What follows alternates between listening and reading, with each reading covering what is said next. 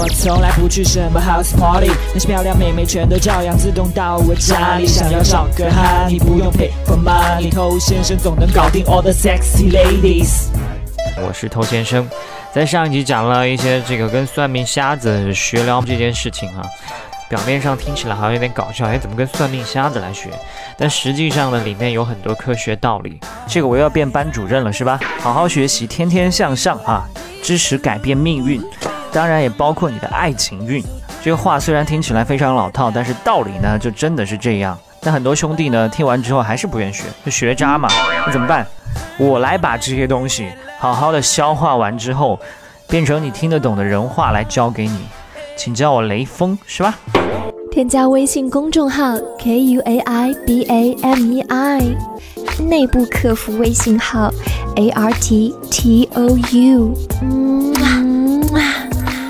欢迎在节目之外去添加我们的官方微信公众号 k u a i b a m e i。那我们今天呢，要从一个科学实验来讲起，这是非常著名的一个吊桥理论。这个不是我瞎掰的哈，这一九七四年呢，有一个心理学家叫阿瑟阿伦的。做了这样的一个实验，那这个实验的具体内容呢，我就不在这边浪费时间跟你过多的讲解了。它大致的意思呢，就是讲一个人提心吊胆的去过吊桥的时候，会不由自主的心跳加快。那这个时候，如果遇见了一个异性，那么他会误以为眼前出现的这个异性就是自己生命的另外一半。这什么情况呢？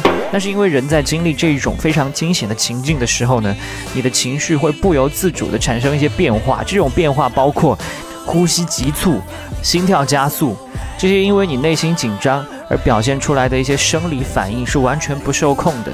好，那你现在来回忆一下。当你碰到你最心仪的那个女神的时候，你是不是也有过类似的一些反应？